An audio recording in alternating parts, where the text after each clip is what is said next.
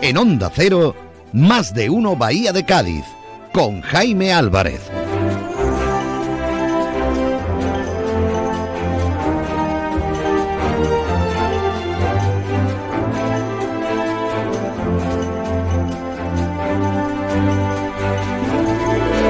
Imagínese que usted ahora se va y se pierde todo lo que le tenemos que contar. Bueno, 12 y 20 minutos. ¿Cómo están ustedes?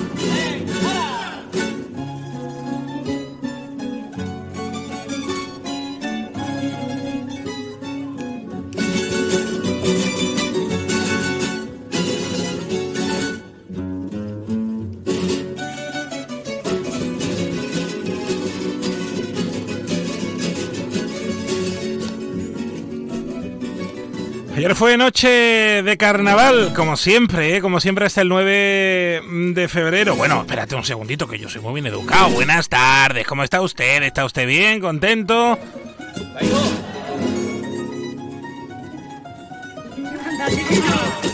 Este tango del coro de los estudiantes que ayer salía a las escenas eh, del falla, a las tablas del falla, les decimos buenas tardes. El coro La Fiesta de los Locos que ayer abría la noche de carnaval. Que esta noche hay otra, ¿eh? Que esta noche la novena.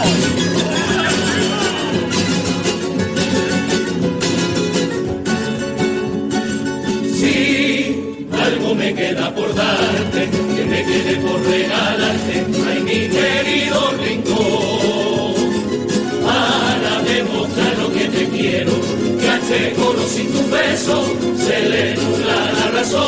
Recuerden ustedes que en Onda Cero Cádiz, eh, todas las noches en la web, en la aplicación de Onda Cero, que si usted se la descarga pagará menos en el móvil. Y en el 101.4 y en el 91.4 todas las noches Carnaval de Cádiz. Esta noche abre la sesión el coro de la isla, el coro Los Vitamina, luego la comparsa Qué bonita es Cádiz. Y mira qué bonita, es preciosa. Noche también de la chirigota derrota. Y Cádiz de mi alma, que este año será la comparsa La Alegría de Cádiz.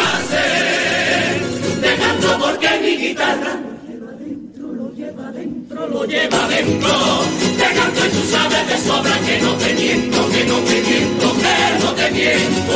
Tu cuna de canto puro ya mi carne inventó. Mi tango otra vez, hoy vuelve a sonar. Mi tango otra vez, que vuelve a nombrar. Como cada año cuando llega febrero, mi plaza está con la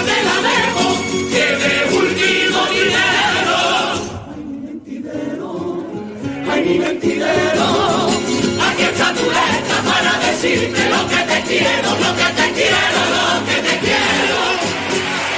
Una, la una no, las 12 y 23. Vamos a ver el tiempo que vamos a tener en las próximas horas, que parecía que venían las lluvias, pero no. Agencia Estatal de Meteorología, a ver si ya sabemos qué le podemos contar para las próximas eh, horas. Que bueno, parece que vienen con cielos despejados. Hemos visto cómo ha normalizado, cómo se ha normalizado el tiempo en eh, estas últimas horas en la provincia de Cádiz con la Agencia Estatal de Meteorología. Luego se lo vamos a contar eh, todo en este tiempo de radio, pero a esta hora vamos a ver cómo están eh, los, eh, las carreteras de la Bahía de Cádiz que se circula a esta hora con información, ya lo saben, como siempre, de la Dirección General de Tráfico. En Cádiz se circula bastante bien, donde no, como siempre, en Chiclana de la Frontera. Y atasco, a esta hora hay mucho, pero mucho tráfico en la avenida, mm, la, tra- la- la travesía Alameda de Solano, dirección hacia la avenida mm, del Mueble. También a esta hora tenemos eh, bastante tráfico en el centro de la ciudad, en la calle Caraza y en la calle San Félix. Eh, según, por cierto, la Dirección General de Tráfico, hay una incidencia en la A48, en la entrada a Chiclana. Esto es información a esta hora, 12 y 24. En las Dunas Shopping estamos de rebajas. Con las ideas más originales en complementos y hogar. Lleva la moda más atractiva y todo a unos precios Pues eso, de rebajas. Todo lo que pides lo encontrarás en las rebajas de las Dunas Shopping. Síguenos en nuestras redes sociales para estar al día de las aperturas, eventos y numerosos sorteos. 12 y 25, así está la provincia.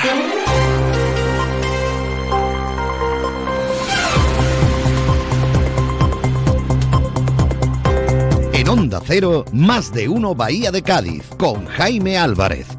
Eso lo estamos viendo ahora con todos estos conflictos en donde las mercancías llegan con, retraso a sus puertos de destino para luego eh, ser transportadas por otros medios de transporte como es el ferrocarril o la carretera hasta llegar al cliente. Eso está produciendo eh, muchísimos retrasos e incluso paradas en los sistemas de producción de algunas importantes Es la presidenta de la Autoridad Portuaria de la Bahía de Cádiz, Teofila Martínez. Hoy se está celebrando en Cádiz el primer foro logístico de la Autoridad Portuaria, un encuentro que se está llevando a cabo en la Casa de Iberoamérica. La presidenta, Teofila Martínez, ha insistido en la importancia de que se hable de la industria logística en la provincia. Y esta mañana se lo contaba Carmen Paul en las noticias esa investigación de la UDEF en el puerto de Santa María que ha resultado por ahora con la detención de dos personas, una de ellas el ex jefe de la policía local del puerto de Santa María y un técnico de infraestructuras. Pues bien, la oposición del puerto ha hablado y demanda contundencia y transparencia al ayuntamiento.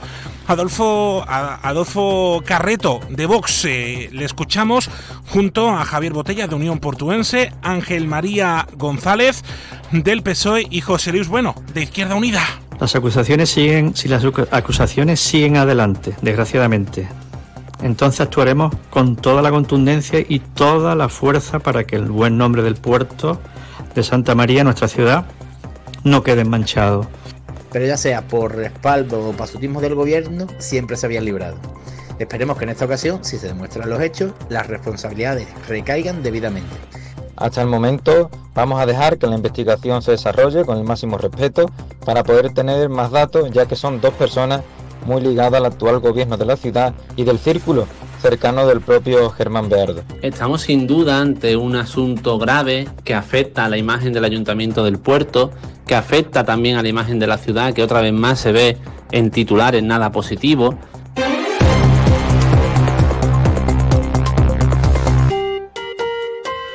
Hoy en este tiempo de radio íbamos a hablar y vamos a hablar del bicentenario de la Policía Nacional que se celebraba este pasado fin de semana, de todas las operaciones, de toda la labor que hace la Policía Nacional y que ha hecho en estos años en la provincia de Cádiz con el jefe provincial de operaciones, el comisario José Manuel Benacho. Nos ha venido a ver cómo está. Buenas tardes. Hola, ¿qué tal? Buenas tardes. Pero me va a permitir que la actualidad mande, porque es la noticia del día, esta operación del puerto de Santa María. Se prevé que hoy pasen a disposición judicial los detenidos, ¿no? Bueno, eh, es, es- es comprensible el interés ¿no? despertado.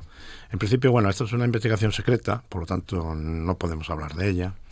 Llevada a cabo por la, la, por la policía, por la Comisión del Puerto y algunos refuerzos eh, con la Fiscalía. Y en principio parece que sí, que pudieran pasar hoy, ¿eh? pero hasta última hora no, no podremos tener certeza. Hasta que no actúe la, justicia y todo esto, como decimos, está el secreto de sumario activado eh, por, eh, por la justicia, entonces se puede hablar lo que se puede hablar. Esto es lo que les podemos contar y se lo iremos contando en este tiempo de radio porque la noticia hoy está en el puerto de Santa María. Esta es la última operación eh, que además esta lleva tiempo eh, pues sobre la mesa eh, en la ciudad del puerto de otras tantas que se han desarrollado en la provincia de Cádiz durante los últimos años que precisamente pone de relieve pues la importancia de que se cumplan estos 200 años, 200 años por parte de la policía. Bueno, es eh, quizás un poco es el leitmotiv de la policía, ¿no? El servicio público Y el contra los malos. Los malos, controlar a los malos y sobre todo eh, la disposición de la fiscalía y de los órganos, de los jueces y magistrados eh, de la justicia. Esta es una operación más, eh, quizás eh, por la profundidad mediática que se le quiera dar, pues entender, pero nosotros en ese tema estamos muy comprometidos. Todo lo que sea la lucha contra la delincuencia organizada y la especializada y violenta, pues evidentemente es una, una motivación especial de la Policía Nacional de la provincia de Cádiz. ¿no? Creo que el plan especial de Campo de Gibraltar es un refuerzo importante en la línea de atacar contra esos tipos de organizaciones y las investigaciones de carácter patrimonial, pues también evidentemente forman parte de Zapata y por lo tanto nosotros tenemos que seguir siempre como empezamos desde el año 1824, ¿no? de forma progresiva y a lo largo de los siglos, pues, de los años, perdón, pues eh, ser un cuerpo profesional, eh, neutro y sobre todo, sobre todo, evidentemente, eh, en, una vertiente de servicio público atendiendo a la ciudadanía y, sobre todo a la, justicia. tal y como usted lo ha dicho, nos acaba de llegar precisamente eh, la información por parte del Gabinete de Prensa de la Policía Nacional que estas dos personas detenidas han sido puestas a disposición judicial de hecho, desde ahora, a partir de las doce y media, esto es información en directo que se lo estamos eh, contando aquí en eh, Onda Cero. Como decimos, José Manuel, esta es una operación más, pero si algo ha definido la historia de la Policía Nacional en la provincia de Cádiz en los últimos años, es, eh, yo creo que la lacra del narcotráfico en todo su conjunto, en la bahía de Cádiz y en toda la provincia, con especial afectación sobre todo en el campo de Gibraltar, pero eh, conjuntamente con la policía, con la Guardia Civil y con los otros eh, cuerpos y fuerzas de, de seguridad del Estado, con las policías locales y demás, pues esto ha marcado mucho la historia.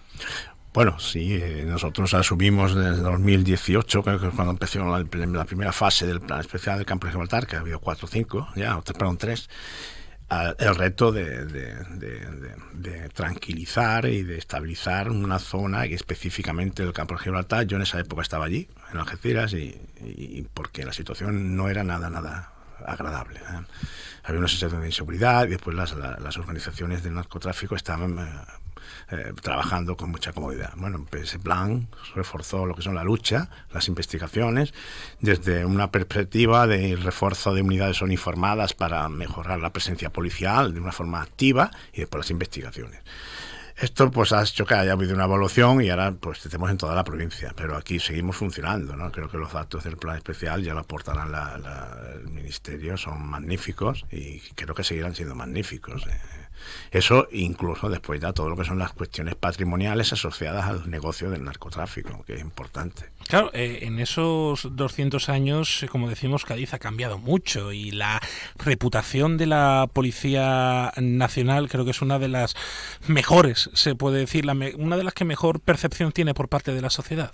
Bueno, son 200 años que hemos hecho investigación, prevención, atención. Creo que en este caso, cuando hablamos de 200 años, hablamos de unos servicios integrales desde que se empezó y, con, la, con la evolución propia de los cuerpos, ¿no? desde el cuerpo general, cuerpo de protección, cuerpo superior, cuerpo general de, de, policía, policía nacional, hasta las fechas.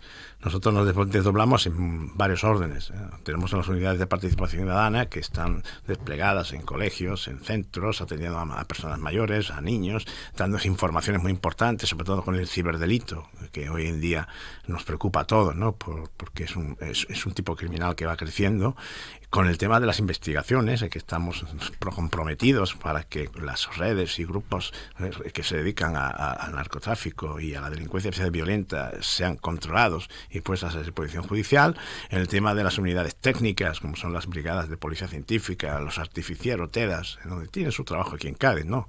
Eh, tienen su trabajo en Cádiz con los explosivos que nos aparecen de vez en cuando, las, como vuelvo a decir, las unidades de policía y después las unidades de seguridad ciudadana, ¿no? Creo que es importante. Yo siempre quiero recalcar la, última actuación que tuve la suerte de vivir, que fue cuando en la, peor etapa de la pandemia COVID, pues eh, recibimos una alerta del Hospital Puerta del Mar en donde había un, enfermo que había pues incendiado una planta. Pienso que la, la, rápida actuación de los sanitarios, de los miembros de los servicios de seguridad y de la Policía Nacional que llegó allí en algún momento, pues evitó que esa tragedia fuera más. Eso eso es una cosa que nos orgullece. Estar donde tenemos que, donde tenemos que estar y cuando tenemos que estar. Eso obliga a tener un buen despliegue. Eso obliga a tener un buen despliegue en la calle. ¿no? Y cada llamada que un ciudadano eh, haga, pues tenemos que dar respuesta. Y creo que ahí es donde estamos trabajando, en esos órdenes. La prevención, la investigación y sí, la atención. La pandemia fue un punto de inflexión, creo, para todo, para toda la sociedad a la hora de, de valorar también esos servicios públicos. La policía fue servicio esencial, es un servicio esencial y ahí creo que se aprendió mucho.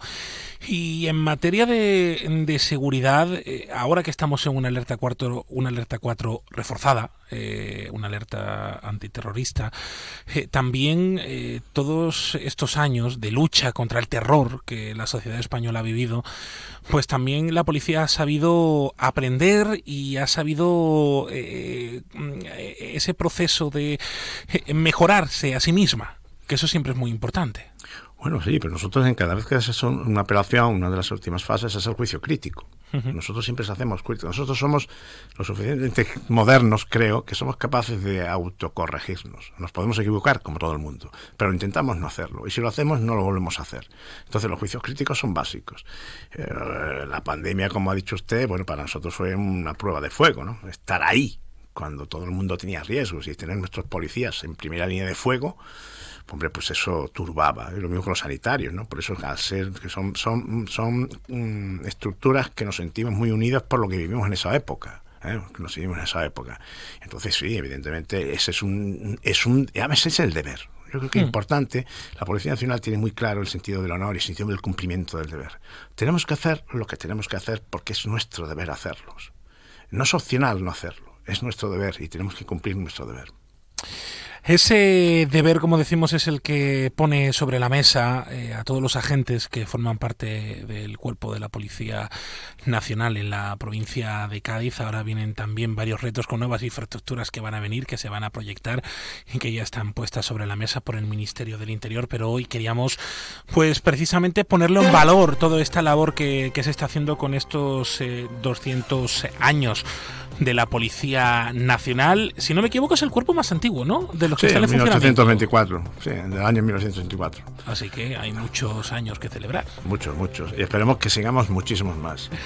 Pues quiero dar las gracias que nos ha venido a ver aquí a la radio, a Plaza Asdrúbal, al eh, comisario José Manuel Menacho, jefe provincial de operaciones de la Policía Nacional. Gracias por venir y gracias por su labor. Sí, a nosotros a los medios a veces que siempre estamos colaborando con nosotros hasta donde podemos, lógicamente, como siempre, como siempre. La verdad que sí. Gracias, buenas tardes. A vosotros y muy, muchas gracias a vosotros. 12 y 37, toda la información en onda 0.es barra Cádiz.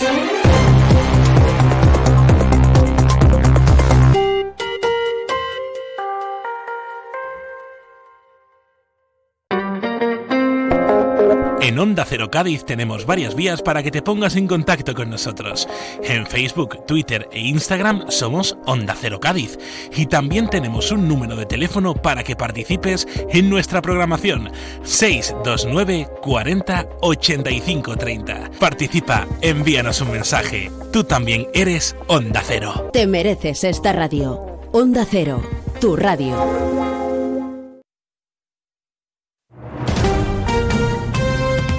Onda Cero Cádiz, Rota.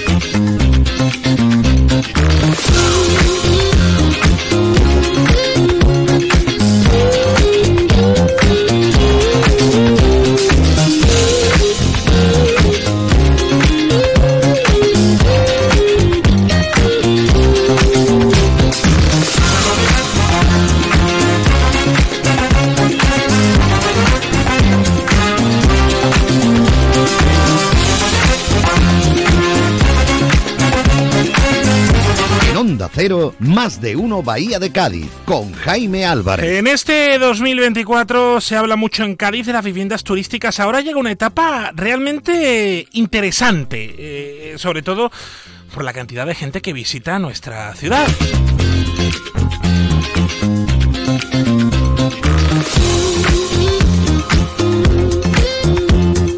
Queremos ver cómo está el sector de las eh, viviendas turísticas, de los aparcamientos vacacionales. Eh, quiero, además también, eh, a tenor de, de, lo que el Ayuntamiento de Cádiz ha iniciado en, en estos días, esa, esa, investigación de viviendas turísticas ilegales en Cádiz, hay gente que cumple las labores, gente que cumple con la legislación y gente que, que trabaja y, y, que al fin y al cabo enriquece la, la economía de la provincia de Cádiz y de Cádiz Capital. José Gonzalo Bach es eh, miembro, bueno, pertenece a la empresa Cádiz Time, alquiler y gestión de viviendas vacacionales. ¿Cómo estás? Buenas tardes.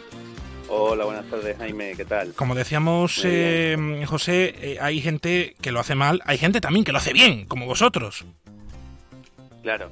Aquí está la causística que, bueno, eh, nosotros como empresa de alquiler vacacional, lo que buscamos al final es maximizar lo que es la calidad del servicio que se da al turismo. Al final lo que buscamos es dar un servicio de calidad para que ese turista que venga a Cádiz eh, nos traiga bueno pues ingresos que provienen de afuera para crear riqueza en la, en la ciudad. y, que además que hay una legislación que vosotros cumplís a rajatabla, que buscáis la excelencia y que además eh, de, de, vuestra tipología de viviendas turísticas, precisamente de eso no se queja el sector hostelero porque vosotros sois parte del sector hostelero, porque convivís perfectamente con ellos. Eso es. Nosotros cumplimos al 100% la normativa, eh, vamos incluso un punto más allá, eh, ya no con, con, eh, con, requisitos legales, sino que buscamos, como bien han dicho, el tema de excelencia, porque lo que buscamos al final es crear una clientela que venga a Cádiz, que disfrute de Cádiz, deje dinero en Cádiz y a la vez con eso, con ese servicio que prestamos, pues a día de hoy nosotros hemos empleado a 15 personas y eso de puestos directos. Y bueno, si nos vamos a puestos indirectos, pues de nuestro negocio al final eh, viven aproximadamente casi unas 50 personas, con lo cual estamos creando empleo, riqueza para la ciudad y dando un servicio de calidad, que es lo que se busca. Y además que son, son puestos de trabajo que se crean en Cádiz, con todo declarado, como quien dice, con todos los papeles. Eso es, para personas de Cádiz, porque al final todas las personas que tenemos a, día de hoy son personas que, que viven en Cádiz, trabajan con nosotros aquí en Cádiz y plantilla estable. No estamos hablando de, de plantilla estacional. Es verdad que sí, llega verano, incrementamos plantilla, pero al final lo que estamos buscando no es un turismo solamente de verano, sino un turismo que venga a Cádiz durante todo el año. Y en meses tan flojos como es eh, un enero, por ejemplo, o un diciembre, pues que haya una afluencia de, de turistas que beneficie a todo el mundo. Al final es dinero que están dejando en la ciudad, tanto en comercios como en hostelería, alimentación, en todo tipo de, de, servicios, perdón, de servicios que eh, demanda ese, ese, ese, turista y lo que buscamos es una convivencia eh, 100% con, con el, el gaditano. Porque al final estas viviendas están ubicadas en edificios donde realmente vivimos, vamos aquí, no todos gaditanos, y buscamos esa convivencia eh, que es totalmente factible y se puede llevar a cabo de una manera eh, dando un servicio excepcional. ¿Y crees, eh, José, que Cádiz, esta operación, eh, esta iniciativa que ha hecho el Departamento de Urbanismo del Ayuntamiento de Cádiz puede llegar inclusive a beneficiaros a los que cumplís con la legalidad, que sois vosotros? Porque hay muchas personas que no lo cumplen, pero vosotros evidentemente también os veis afectados por estas viviendas ilegales. Claro, nosotros, nosotros lo que vemos aquí, vemos necesaria una regulación, porque es necesaria, ¿Por qué? Porque hay que hacer las cosas bien, necesitamos al final eh, que nuestro sector, eh, porque es el sector hotelero, junto con temas de hoteles, pensiones y, demás, estamos dando ese servicio de alojamiento a esa persona que viene a Cádiz, que es necesario que venga aquí. Entonces, esta iniciativa que toma el ayuntamiento de limitar el número de licencias y en ciertas zonas, eh, perfecto porque al final, por una parte, eh, es bueno porque lo que se está haciendo es regular un poco la actividad para que no haya eh, todo ese alquiler que realmente es ilegal, que no cumple con las características y condiciones que tienen que cumplir para poder se pueda realizar esta, esta actividad. Y mm, se, de, se fomente eh, lo ideal sería que se fomentara ese, ese tipo de, de servicio que nosotros estamos dando, porque es lo que buscamos, una calidad para el turista. Eh, lo que se echa en falta aquí, eh, sobre todo, es, ese apoyo de las instituciones. Las instituciones a día de hoy eh, están limitando y están como, por, por así decirlo,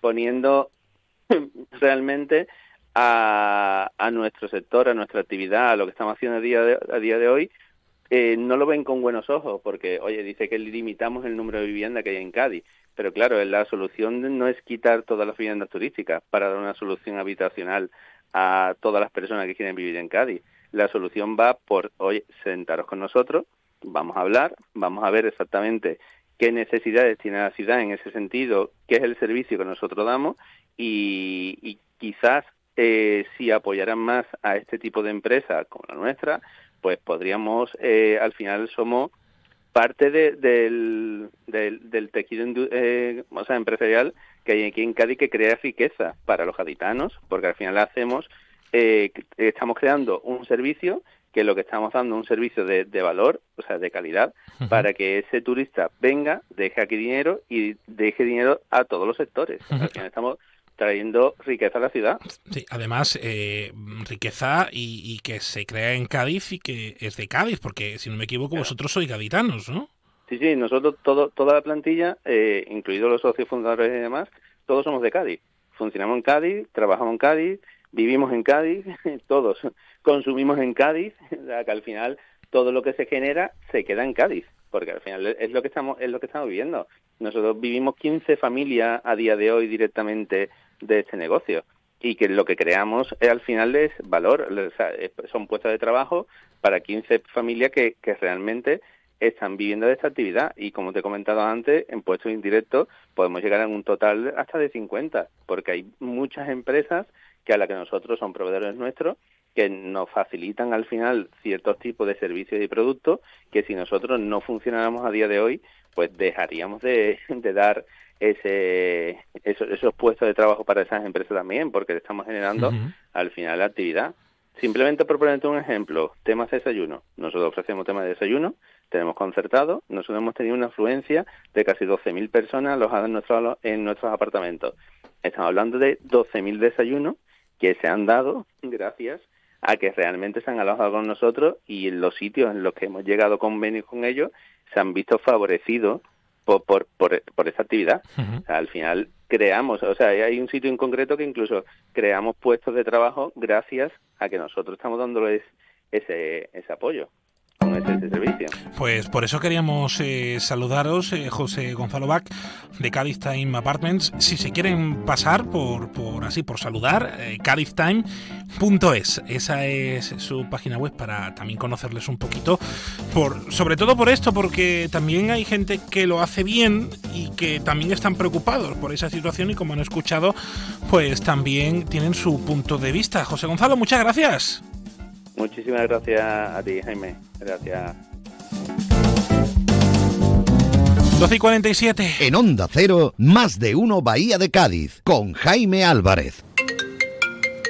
Sí, mamá. Hola, hija. Este fin de semana vendrás, ¿no? Venga, y te hago un arroz. Residencia de estudiantes Palm Studios. Habitaciones con cocina totalmente equipada. Piscina, gimnasio, seguridad, zonas de ocio, cine y estudio. Tus hijos no querrán salir de ella. Reserva ya. Visítanos en Sevilla, Avenida de la Palmera 38 o en nobelstudent.com. 101.4 FM y 91.4 FM. Bueno, uno de los asuntos de la actualidad del día nos lleva hasta Puerto Real. En onda 0.es barra Cádiz se lo hemos eh, contado. El Pleno del Ayuntamiento de Puerto Real va a votar este jueves la municipalización del servicio de ayuda a domicilio de la localidad.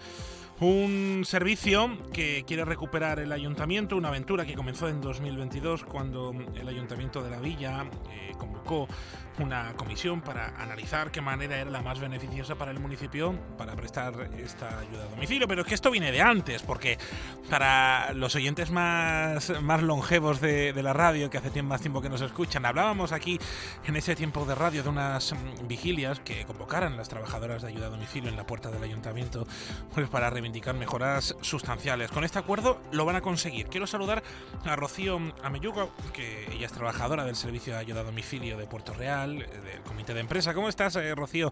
Buenas tardes. Oh, buenas tardes, Jaime, ¿qué tal? Bueno, satisfechas, bien, ¿no? Bien, estamos bien.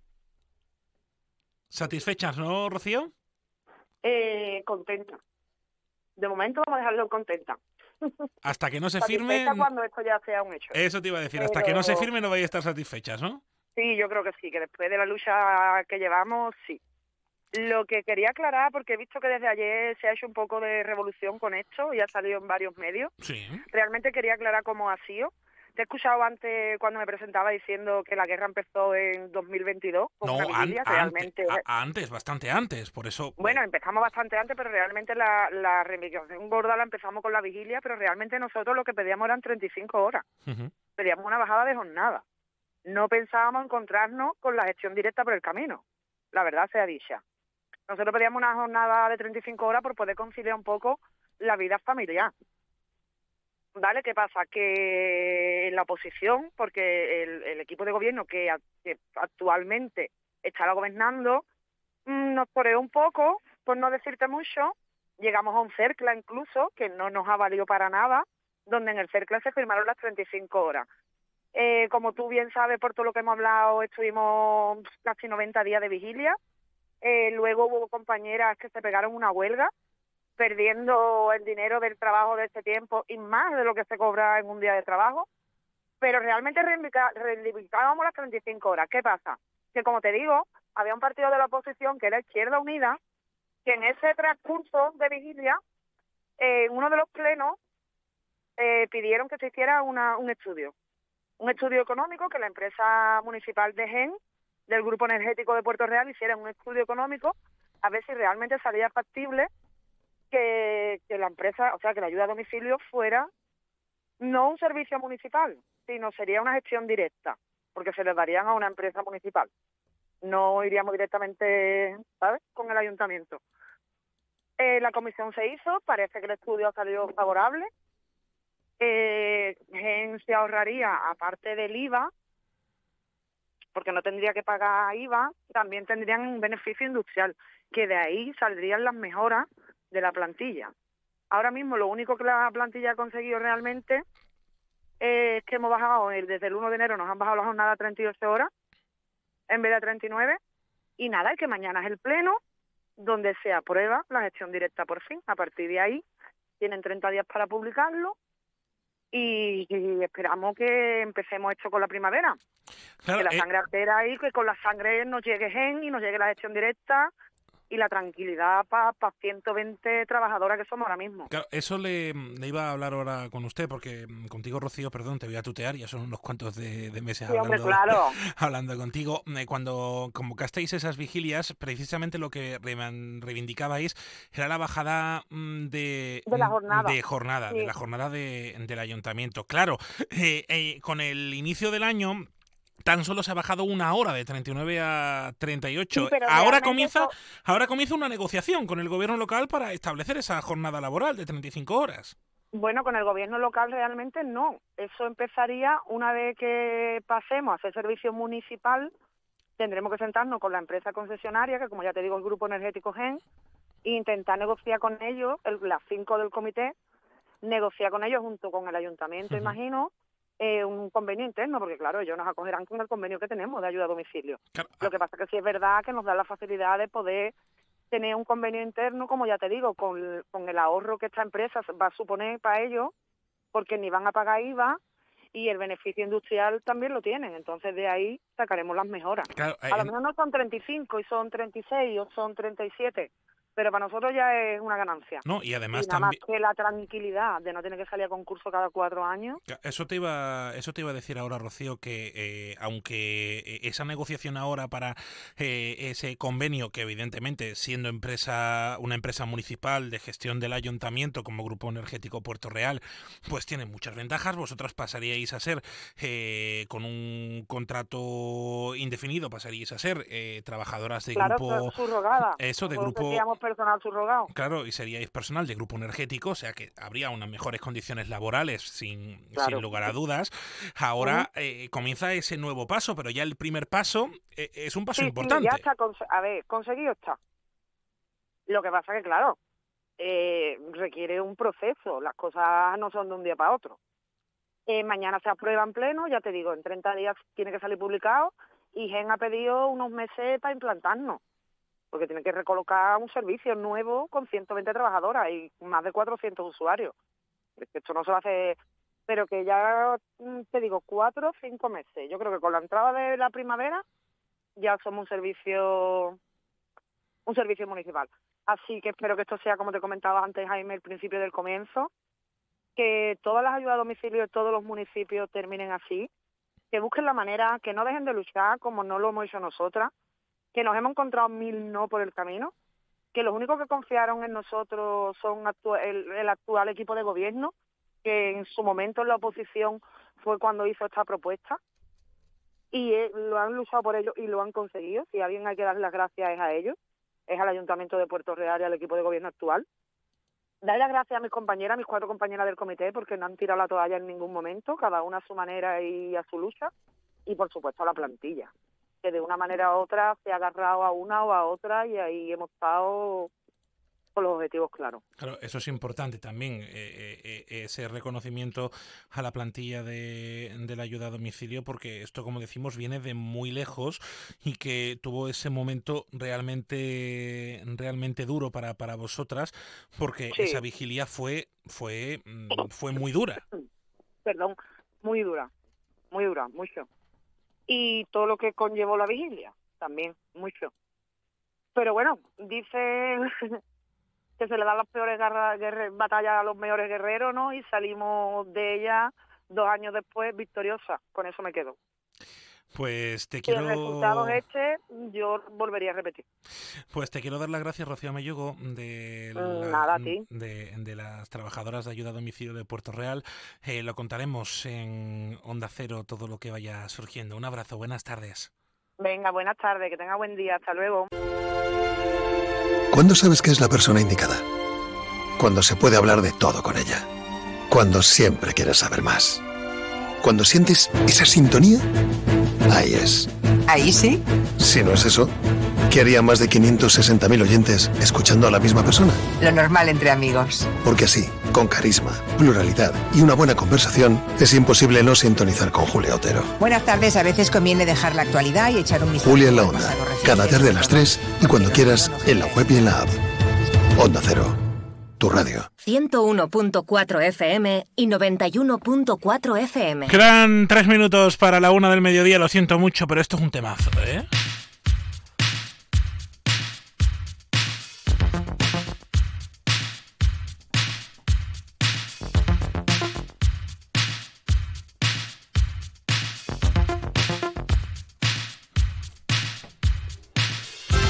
Síguenos en Twitter. Somos arroba más de uno Bahía.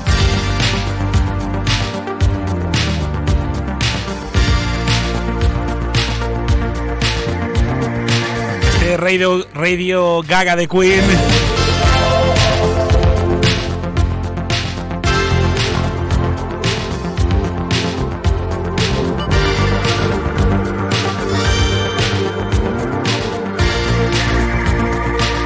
Es eh, una canción que muchas personas tienen en su cabeza.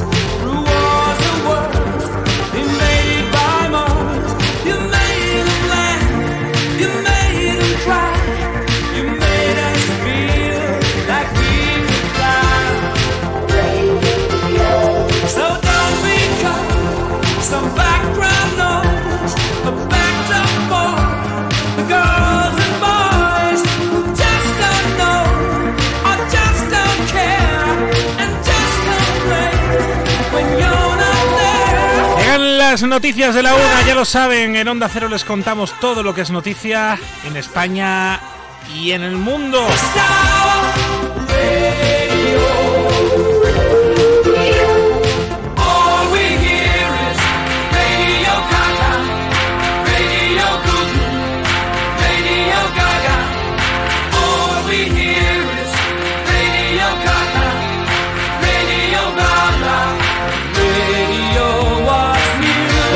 Amigos, amigas, si usted quiere escuchar carnaval, ya sabe usted que no se tiene que ir usted muy lejos. En la 101.4 y en la 91.4, en la web, en la app, en todas las eh, plataformas móviles, esté donde esté. Puede usted escuchar todo lo que pasa en el falla. La sesión de ayer ya la tiene completita para escuchar. Y la de esta noche, porque todavía no se ha celebrado, que si no también.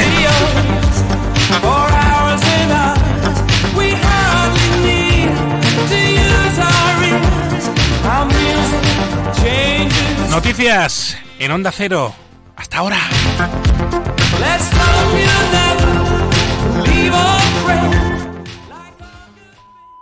Es la una de la tarde, mediodía en Canarias.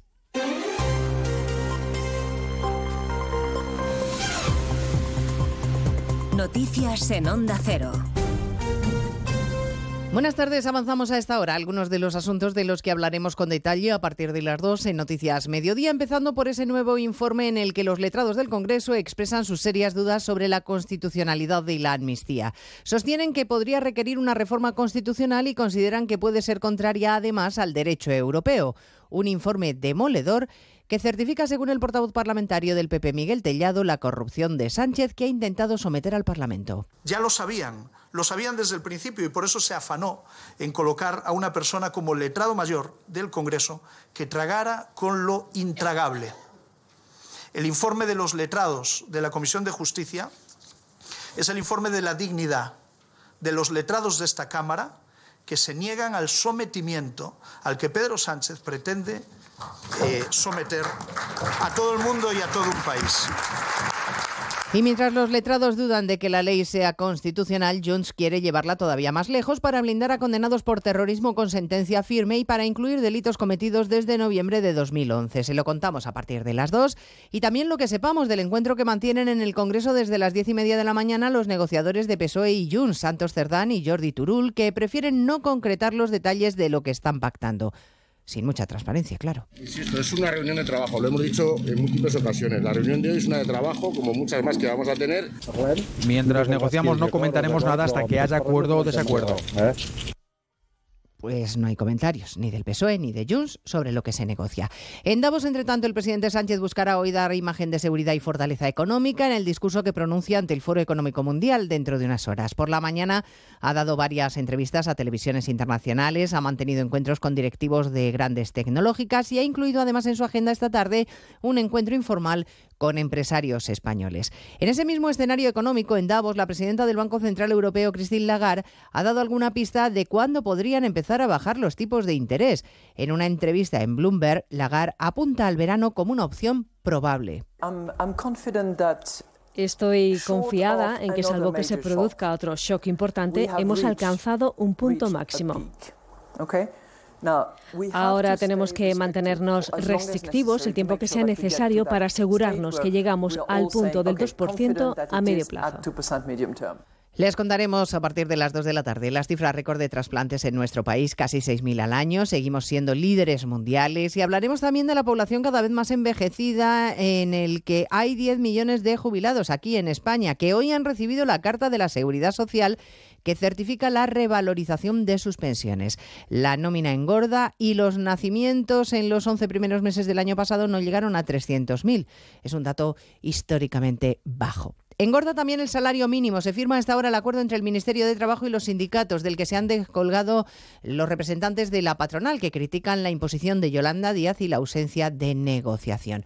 Y negociación eh, y decisión, mejor dicho, judicial de hace unos minutos, Arancha Sánchez Vicario, que ha sido condenada a dos años de cárcel por urdir una trama para eludir su deuda de más de 6 millones de euros al Banco de Luxemburgo. Sentencia de un juzgado de Barcelona, Monsevals. El juzgado de Barcelona considera que hay suficientes indicios que prueban que los condenados descapitalizaron su patrimonio para eludir el pago de los 6 millones de euros que debían al Banco de Luxemburgo por el préstamo que les dio para pagar una multa de más de 5 millones de euros por un fraude a Hacienda. Recordamos que la extenista Sánchez Vicario culpó de la operación a su exmarido, Josep Santacana. La pena impuesta para Santacana, que defendió hasta el final su inocencia y cargó contra la familia de la extenista, ha sido más elevada, concretamente de tres años años y tres meses de prisión. Los dos deberán indemnizar a la entidad bancaria con 6,6 millones de euros. Organizaban rituales chamánicos con drogas prohibidas. Hay 18 detenidos en toda España acusados de pertenencia a organización criminal y delitos contra la salud pública. Redacción en Ibiza, Manuel González. En total son 18 los detenidos en Ibiza, Granada, Madrid, Barcelona y Málaga en una operación dirigida por el Juzgado de Instrucción número 43 de la capital de España y la sección antidroga de la Fiscalía Provincial de Madrid.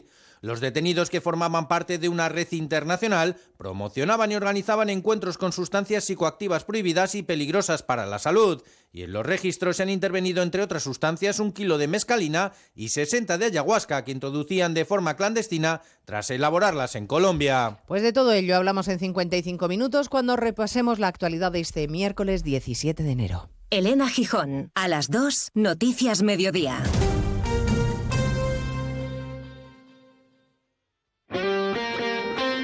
Este miércoles vive la Copa del Rey en Radio Estadio.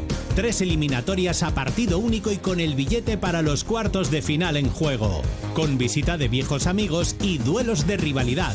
Valencia Celta, Girona Rayo Vallecano y Osasuna Real Sociedad.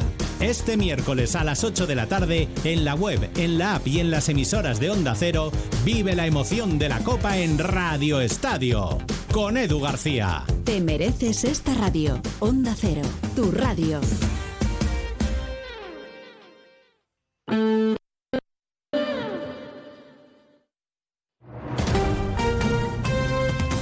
Andalucía, Onda Cero.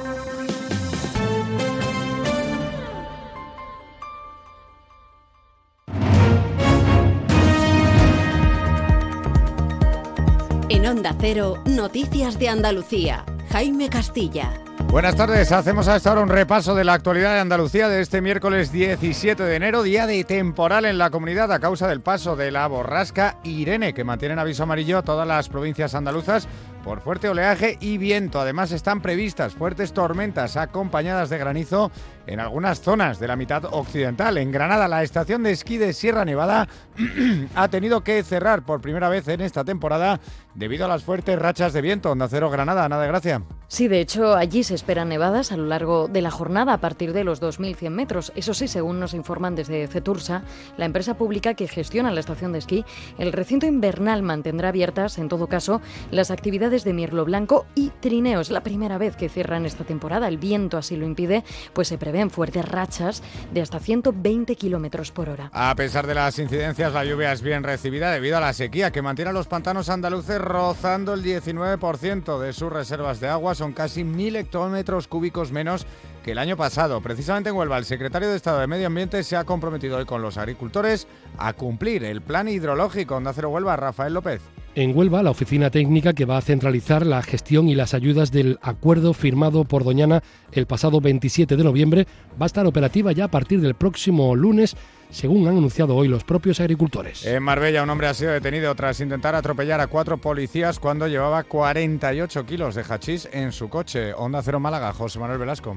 El hombre intentó saltarse el control policial donde se le había dado el alto. Por fortuna, los agentes no sufrieron heridas de gravedad en el intento de atropello. Fuentes policiales precisan que a partir de esta situación comenzó una persecución policial que acabó supuestamente cuando el conductor perdió el control del vehículo, se salió de la vía en la zona de Calahonda, donde finalmente fue detenido. Seguimos ahora con el repaso de la actualidad del resto de provincias y lo hacemos por Almería. La Junta confirma que se hará cargo de la mitad de los costes del derribo del polémico hotel del Algarrobico. Nacional Almería, Manjón. Lo anunciaba la propia consejera de Economía y Hacienda, Carolina España, indica que el gobierno andaluz tiene preparados los recursos presupuestarios necesarios para afrontar la posible demolición del hotel y la restauración de la playa. Dice, de hecho, que el coste está previsto en el presupuesto de 2024. En Cádiz hoy han sido puestos a disposición judicial los dos detenidos en el puerto de Santa María por un presunto delito de cohecho. Se trata de dos trabajadores municipales, un técnico del área de infraestructuras y el que fuera jefe provisional de la policía local del puerto. En Ceuta, comisiones obreras y UGT han condenado la agresión que ha sufrido un trabajador del servicio de limpieza pública mientras desempeñaba sus funciones en la barriada del Príncipe. Ambos sindicatos piden mayor presencia policial para poner fin a las agresiones y sucesos de mayor gravedad, así como dar tranquilidad a estos operarios. En Córdoba, la Junta de Andalucía y la Diputación han llamado a la unidad entre administraciones, la clase empresarial y la sindical para paliar el déficit energético en la provincia. La Junta señala que el territorio cordobés tiene dos grandes problemas en infraestructuras eléctricas, fundamentalmente en la zona norte de Córdoba. En Jaén, el anterior alcalde y actual portavoz socialista en el ayuntamiento de la capital, Julio Millán, no será llamado a declarar como investigado en el supuesto montaje de la compra de votos en las elecciones municipales de mayo pasado, como pidió el Partido Popular. Así lo ha decidido el titular del juzgado de instrucción número 2 de Jaén. Y en Sevilla la Policía Autonómica ha desmantelado en el municipio del Cuervo un casino ilegal donde se organizaban partidas de póker clandestinas a las que asistían menores de edad. La operación tuvo lugar el pasado 10 de enero y los agentes incautaron además pequeñas cantidades de drogas. Más noticias de Andalucía a las 2 menos 10 aquí en Onda Cero. Onda Cero. Noticias de Andalucía.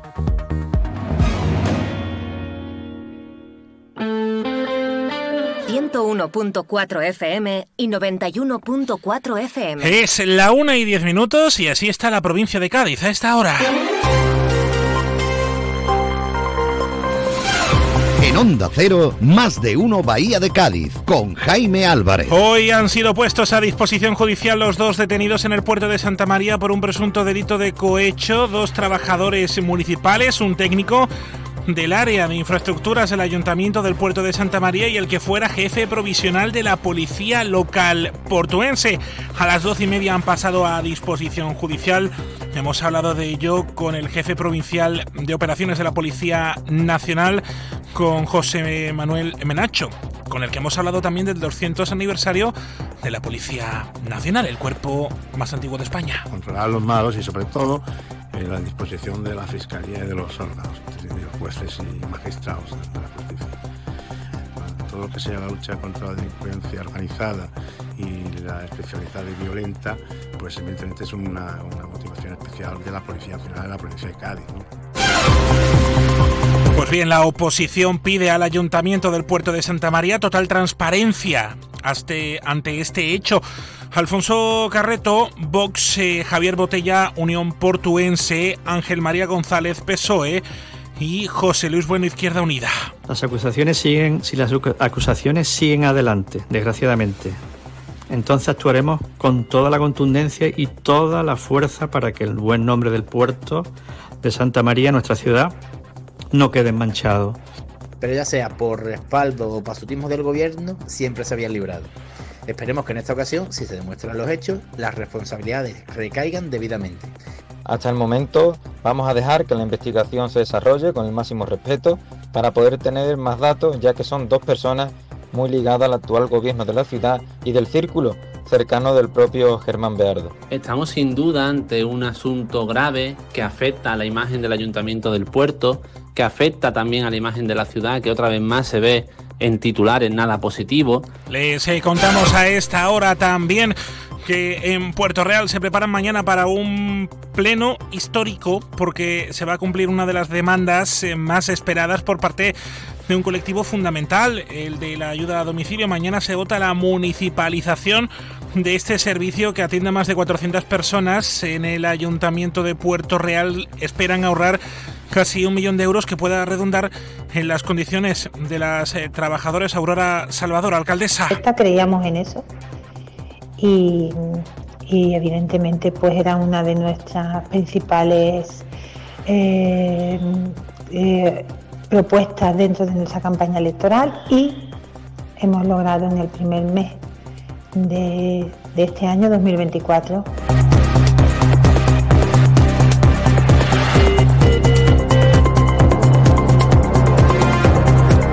De Iberoamérica se está celebrando a esta hora el primer foro logístico organizado por la autoridad portuaria de la Bahía de Cádiz. A la 1 y 35 Carmen Paul se lo amplía todo.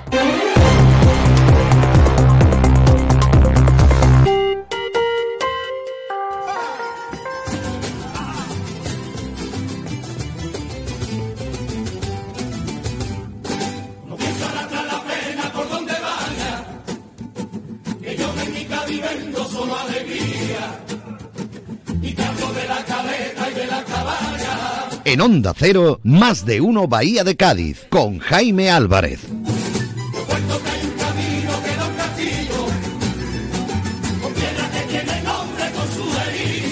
Ya se lo hemos contado esta noche, 8 de la tarde, con José Antonio Rivas, con la voz del Carnaval de Cádiz en Onda Cero.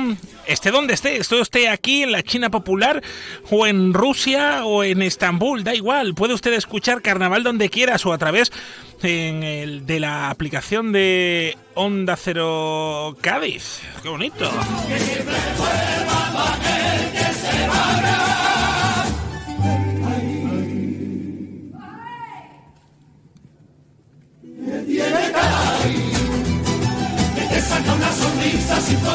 Gran parte, gran parte de estas agrupaciones sonarán en el Teatro Principal de Puerto Real. Nazaret Ramírez, delegada de Cultura. Hola, ¿qué tal? ¿Cómo estás?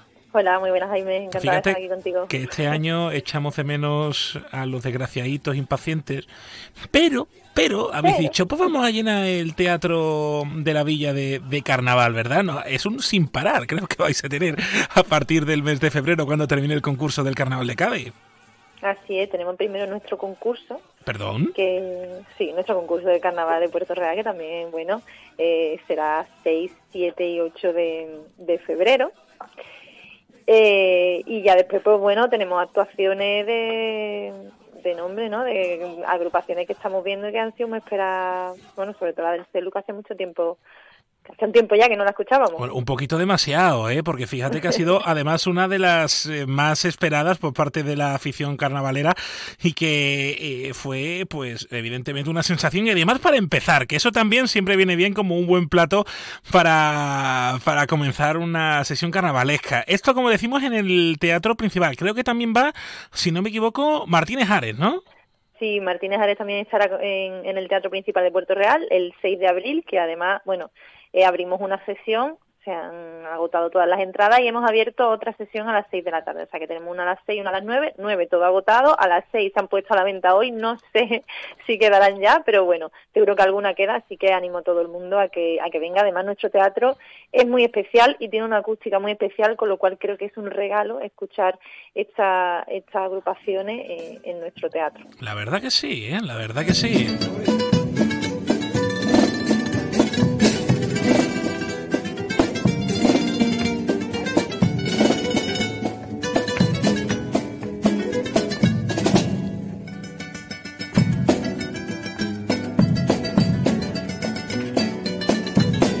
Cortar yo esto? Espérate, deja que, te, deja que rompa, ¿no? Espérate.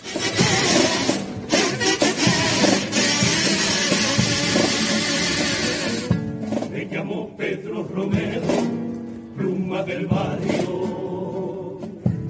El niño de San Vicente es el líder impertinente. No, delegada, cuando termine el carnaval en el concurso del Falla, tenemos el carnaval de la Villa, el día 15, ¿verdad? El día 15 empezamos con nuestro pregón como te decía, antes de esas 6, 7 y 8, que coincide con semifinal de, del, del, COAC, ¿no? Y el día 8 tendríamos la final de nuestro concurso del Carnaval de Puerto Real. Ah, para que la gente, para que la gente que quiera carnaval el 8 no descanse, ¿no? El 8 no descanse, de aquí no se descansa ningún día. y luego tenemos el 15 de febrero, nuestro que esperado pregón del Carnaval, este año tú has dicho que se echaba de menos mucho a los desgraciaditos, pero nosotros pues hemos cogido y hemos hablado con Antoñito y con Fermín y le hemos dicho, escucha, que tenéis que ser los pregoneros de este carnaval de nuestro pueblo, Carnaval 2024, y ahí los vamos a tener eh, en este pregón que además, bueno, están preparando, mm, es alucinante la de gente que va a venir con ellos, eh, la gente que van a traer y, y, la que están montando, porque ya sabéis cómo son esta gente, que todo lo que montan lo montan igual, a lo grande, Así que se espera un gran pregón de, del carnaval el día 15 de febrero. Claro, y todo esto con una programación que sé que estáis trabajando y que en los próximos días vamos a, conocer en toda su totalidad, porque es que hay mucha afición, hay muchísima, muchísima afición del carnaval en, en la villa desde siempre.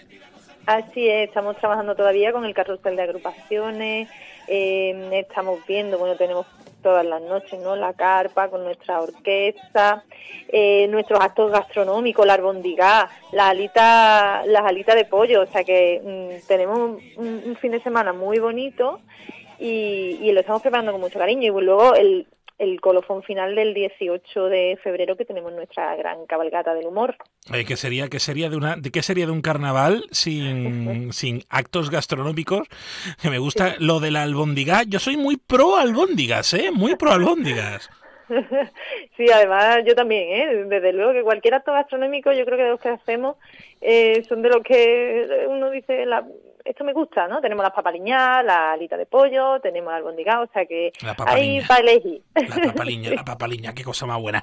Oye, Nazaret Ramírez, delegada de Cultura del Ayuntamiento de Puerto Real, muchas gracias. Gracias a Jaime, un abrazo. Bueno, una y 19 minutos. Estás en eh, Onda Cero Cádiz en el 101.4 y en el 91.4 de la frecuencia modulada. Síguenos en Twitter, somos arroba más de uno Bahía. En el hospital y en los centros de salud, los fisioterapeutas te aportan salud y bienestar, fisioterapia y calidad de vida unidas para beneficio de las personas. Fisioterapeutas, profesionales esenciales para tu salud. Es un mensaje del Sindicato de Enfermería SATSE Cádiz. Bueno, sintonía de la radio Onda Cero. Mm, en el más de uno de la bahía mm, de Cádiz, ya saben que nos encanta presumir de nuestra gente, nos encanta presumir de nuestra cultura.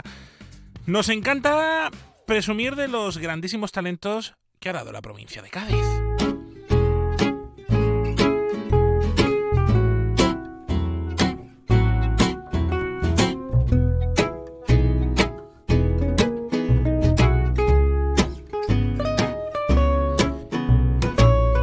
Eduardo Benot fue un político, escritor, matemático, filólogo, lingüisti, lingüista, iba a decir lingüista, no, lingüista, lingüista.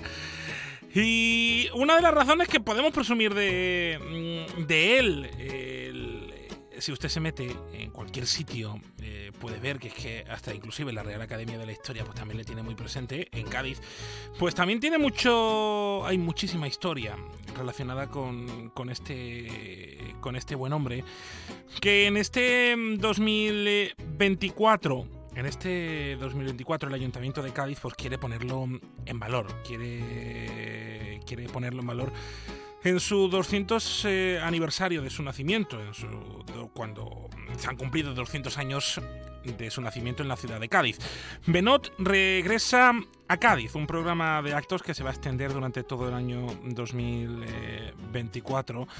Y los restos de este importante gaditano descansaban en el cementerio de Madrid desde que falleciera en 1907. Ahora se van a trasladar de nuevo a la provincia de Cádiz esto evidentemente pues va a suponer un antes y un después pues para entender también la historia de este ilustre gaditano. Eh, Quiero saludar a, esta hora del mediodía a Josefina Junquera. Ella es, comisaria de las actividades de este programa que ha puesto sobre la mesa y que se va a extender durante todo este 2024. Josefina, ¿cómo está? Buenas tardes. Muy buenas tardes. Eh, muy bien, estupendamente. Muchas gracias. ¿Quién era, ¿quién era Eduardo Benot? Eh, Uy, es tan difícil.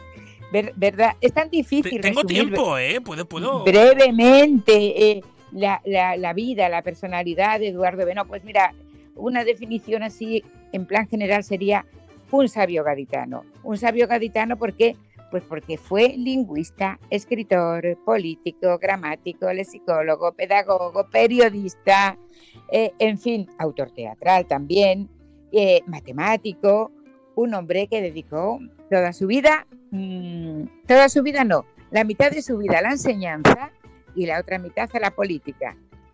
Cambió leyes para favorecer, y promulgó leyes para favorecer a la infancia, a los niños y niñas entre 13 y 14 años, para que los trabajos a los que eran forzados a hacer en las eh, fábricas, en las fundiciones, en las minas, ¿eh? pues se regulasen. Y al lado de cada mina pusiesen una escuela donde poder acudir a formarse y que solo podían trabajar, según la ley Beno, cinco horas diarias, y no las 10, 12, 14 a los que estaban sometidos los menores que los explotaban mm, de una forma tremenda.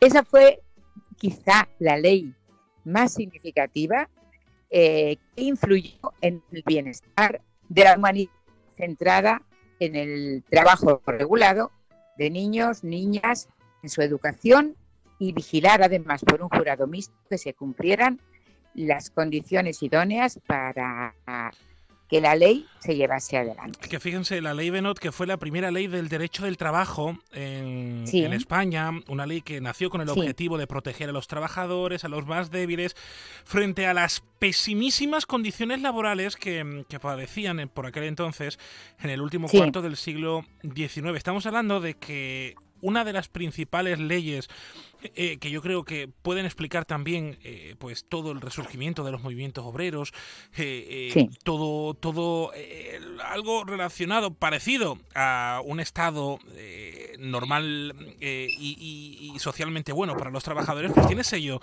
tiene sello de, de Cádiz, la primera ley del derecho del trabajo. Del trabajo. Y, eso ya es suficiente motivo para dedicarle un año. la verdad que Del año 1873. 1873. Es la ley. Él muere en 1907. O sea, después de todo esto, eh, le dio tiempo a hacer muchas más cosas. Y antes también había hecho otras muchas, porque, como sabemos, él fue alumno del Colegio de San Felipe Neri con excelentes maestros, como Alberto Lista, por ejemplo, como don Juan José Arbolí.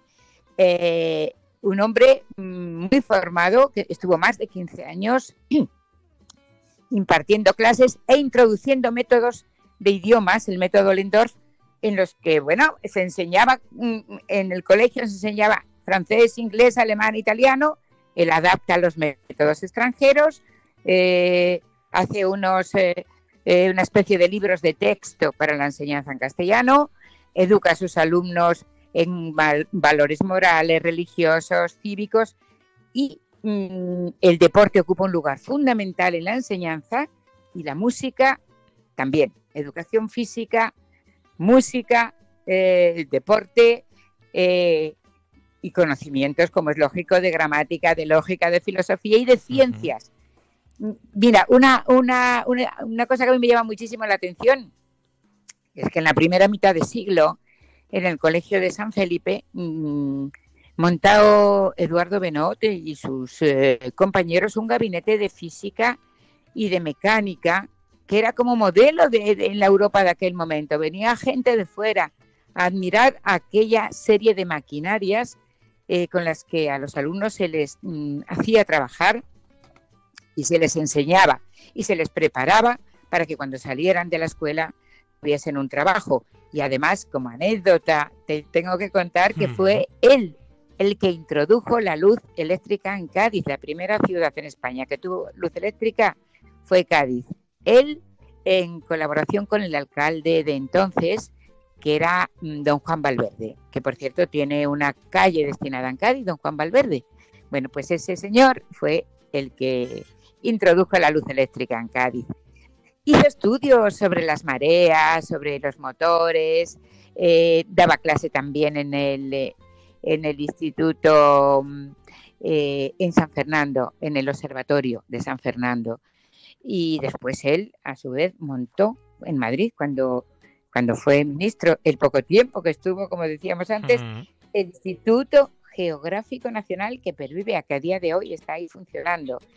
Mira, son tantas las cosas que hizo Eduardo Benó, porque vivió mucho tiempo y siempre con el mismo interés y siempre mm, pensando en cómo podía hacer bien las cosas para que sus conciudadanos se beneficiasen de las iniciativas que a través del Partido Republicano, que duró muy poco tiempo, al que él se afilió y que logró un escaño en el Congreso de los Diputados, pues pudo él dar rienda suelta a estas inquietudes. y luego, ya como estudio. Desde luego, Josefina, sí que hace falta un año y más, porque sí que hay gran parte, gran, gran huella de, este gaditano ilustre en, nuestra tierra, que, mm, que, como decimos, vamos a tener un año para, para celebrarle, pero el principal hito de todos es que va a volver a casa.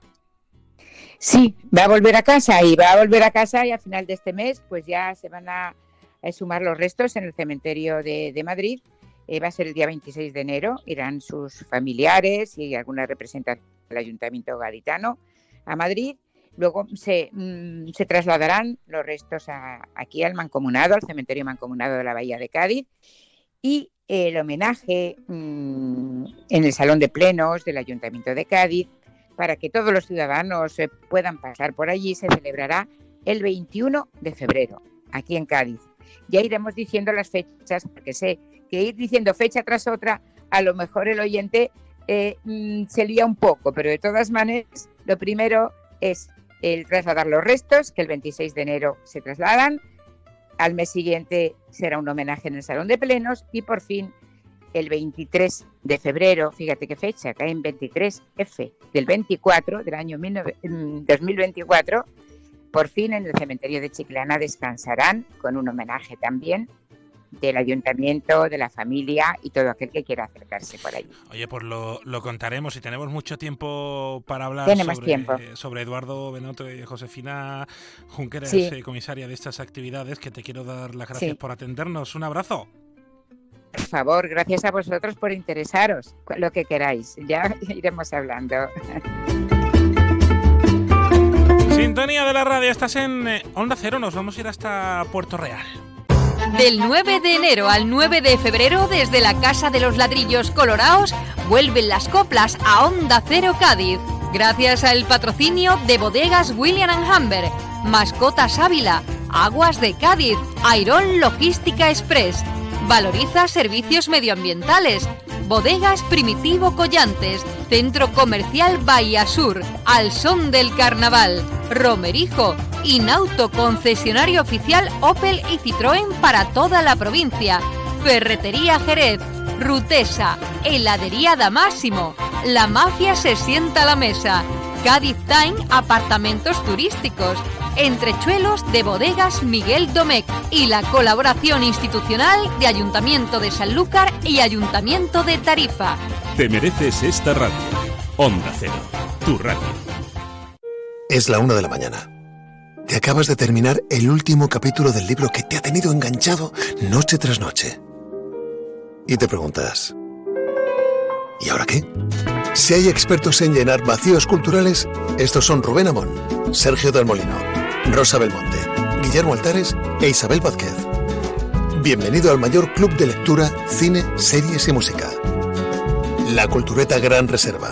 Cada viernes a la una y media de la madrugada. Y siempre que quieras en la web y la app. Onda Cero, tu radio. Puerto Real nos vamos porque esto sí que es noticia positiva para la bahía de Cádiz, eh, nuevas empresas que se instalan en el muelle de la Cabezuela. Ha comenzado la construcción de una nueva terminal de cargas refrigeradas de una de las mayores empresas argentinas del mundo de la logística, PTP Group, una inversión de 25 millones de euros que contempla la construcción de seis cámaras eh, para productos frescos, seis para congelados. Esto fue en la jornada de este martes, eh, un acto que estuvo la presidenta de la autoridad portuaria, Teófila Martínez. Hoy, como les contábamos al inicio de este tiempo de radio, se presentaba en Cádiz la primera edición del Foro Logístico de la provincia de Cádiz, en el que, pues, entre otros, ha estado también Antonio Sanz, el consejero de presidencia de la Junta de Andalucía. De la normativa en relación con las emisiones de, de dióxido de carbono, la GTS, que lógicamente nosotros somos favorables a, cualquier decisión desde el punto de vista medioambiental y de la sostenibilidad de la actividad de nuestros puertos y del transporte eh, de, nuestros puertos, pero lo que no podemos aceptar es una situación de discriminación donde vayamos a competir con puertos donde los niveles de exigencia no se apliquen los mismos. Que se ha hablado de los puertos, de esta nueva normativa de puertos y también del eh, proyecto Lógica en el puerto de Santa María, Puerto Real y Cádiz en este primer trimestre dice el consejero que va a ser pues eh, un momento decisivo para el impulso de este proyecto. Y yo estoy convencido que tras las conversaciones que estamos manteniendo con el Gobierno de España, eh, este primer trimestre debería ser definitivo para la constitución de la sociedad lógica y el impulso a un proyecto que debe convertir a, a la antigua zona de aletas y que formará parte junto a determinados terrenos del Parque Tecnovaya, en el mayor parque logístico, eh, tecnológico y medioambiental de Andalucía. Nuevo servicio de recogida de residuos y limpieza viaria de Cádiz. Más de 420 trabajadores al servicio de la ciudad, con la renovación total de todos los medios a su disposición y nuevos contenedores y papeleras. Además de nuevos servicios para todos los gaditanos. Ayuntamiento de Cádiz y Valoriza, para que tengas la Cádiz que mereces. Onda Cero Cádiz, Rota.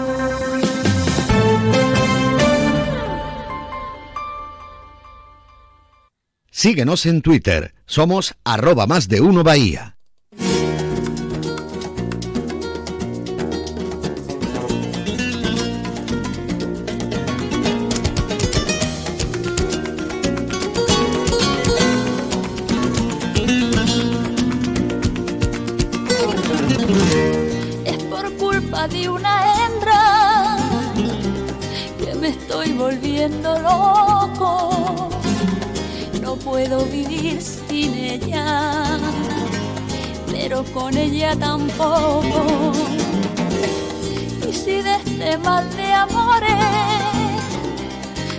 Me fuera para la tumba, a mí no me mandéis flores. Esta yo sé que le gusta a Carmen Paul, que viene ahora con las noticias del mediodía en Onda Cero, ya lo saben. Luego me dice ella, es que me pones música muy fea. Pues esta yo sé que te gusta. Ahora viene y me canea, hombre, no. Noticias hasta mañana y por cierto, esta noche 8 de la noche, Carnaval de Cádiz. En Onda Cero, como siempre, con José Antonio Rivas. Adiós.